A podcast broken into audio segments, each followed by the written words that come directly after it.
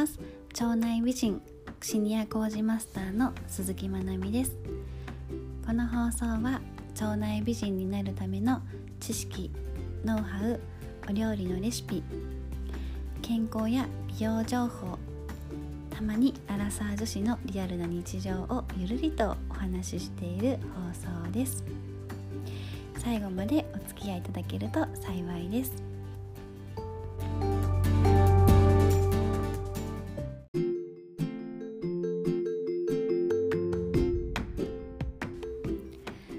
改めまして皆さんこんにちは。腸内美人シニア工事マスターの鈴木まなみです。今日はですね、えー何のお話かというと、えー便についてお話をしていきたいと思います、えー前回の放送まで、まあ腸内環境を整えることが大切ですよ。善玉菌が優位になる腸内環境が整えることが大切で悪玉菌をなるべく優位にしないようにしていきましょうという話をしました。でも腸内環境がいい状態って自分でなかなかわからないですよね。なんか腸をパカって開いて見れればいいんですけどなかなか難しいじゃないですか。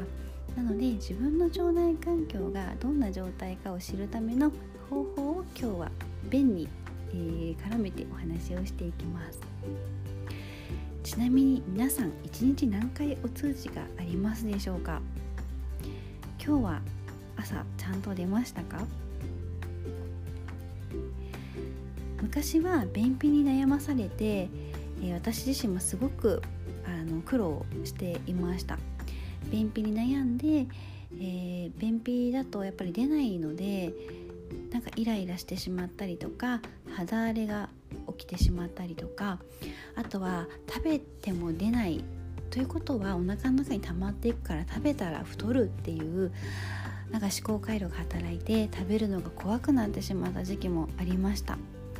やっぱり便秘っていうのは体の調子も悪くするしあの心のあのバランスも崩してしまうのであの人間にとっては良くないことだなと思っています。であの腸内環境が整っている状態ってどんな状態か自分で知るためには便でチェックができます。で便ってお便りって書くじゃないですか。なので便は腸からのお便りっていうふうにも言えます。なので毎日セルフチェックをして便を見て自分の腸の状態を自分で確認していくっていうのはとても大切になります。でちょっとあの便のチェック方法とかお話しする前に、えー、と日本人のですね便の変化について簡単にお話をします。日本人はですね戦前、えー1日に 400g 排泄があったというふうに言われているんですけれども2020年のデータによると現代の日本人は約1日に 200g 便がある。出ているというふうに言われているので、まあ、戦前と、えー現代ではもう便の量が半分になってしまっています。という結果が出ています。でこれの理由って何かっていうと3つ大きく分けるとあります。まずは食の変化ですね、えー食物繊維が減ってしまっていることが、えーこの便の量が減っていることに、えーつながっているというふうにも言われています、まあ昔は、えー穀物とあとはお野菜ですね。農耕民族だった日本人はお野菜等を中心にとっていたんですけれどもやっぱり今はですね、えーパン食だったりとか欧米食が入ってきてからは、まあ、それが主流になってしまってあのお野菜とかですね果物とか食物繊維が豊富な食事っていうのが少しずつ、あのー減ってしまっているっていう現状があるかと思います。なので、ま便の量が減っているっていう一つの理由としては食物繊維の減少が挙げられますで2つ目は食品添加物の、えー摂取ですねでこれは悪玉菌が優位になるっていうところでもあのお伝えをしたんですけれども、え添加物の摂取は、えー腸内細菌のいい菌のえ死滅にもつながっていってしまいます。そして悪玉菌が増えていってしまうっていう風な、えー、影響があります。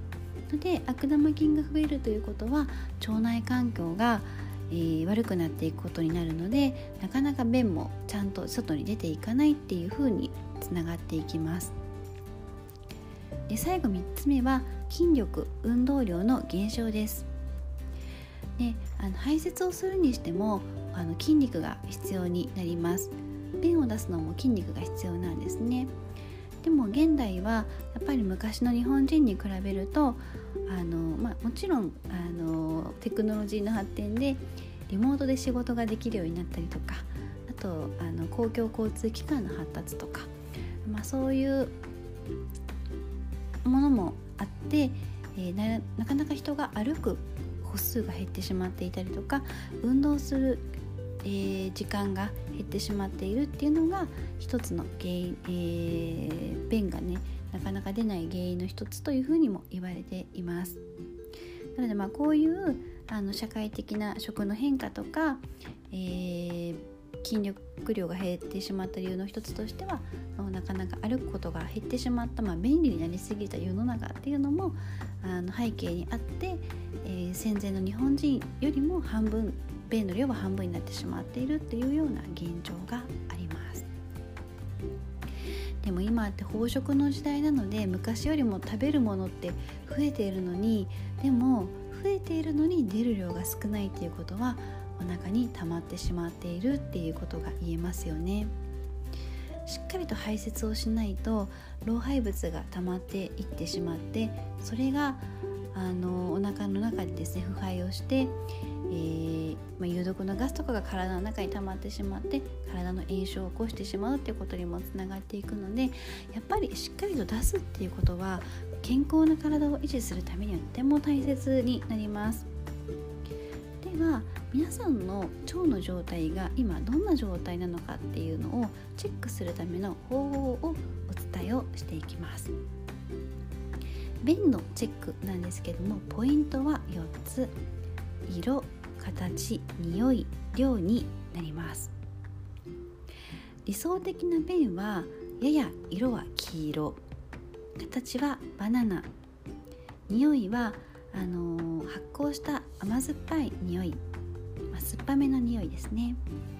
で量は、えー、手のひら片手に乗るぐらいですね。であとはプラスアルファとしてあの便が出た時にプカーって浮いている状態がとても理想的です。プカーって食物繊維が豊富な便っていうのはプカーっていくんですけどあのお肉とかの脂質が多い食事をとっていると便は浮かないんですね。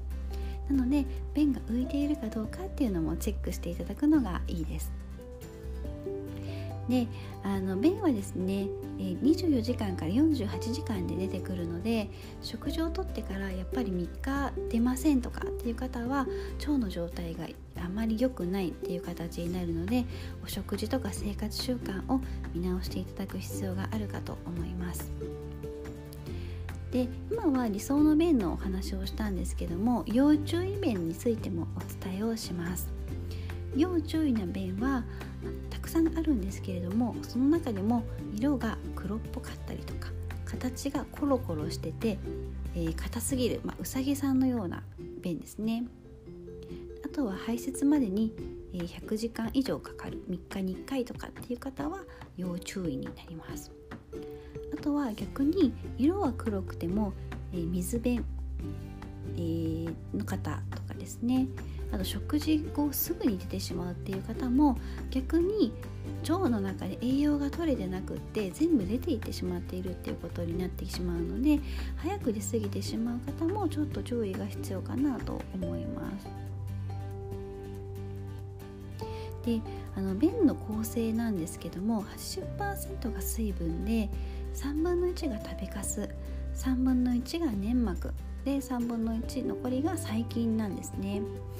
なのであの黒い便が出るっていうことは善玉菌の量はとても少なくて悪玉菌の量が多いっていう証拠になってきますので、まあ、そういう色であの自分の腸内環境の状態を知ることができますのであのちょっと自分の便をよく見るってなかなか抵抗あるかなと思うんですけどでもやっぱり自分の体と向き合うことってすごく大切だと思うので是非排泄の際はチェックセルフチェックをしていただきたいと思います。であのセルフチェックをした記録をつけるのもおすすめです。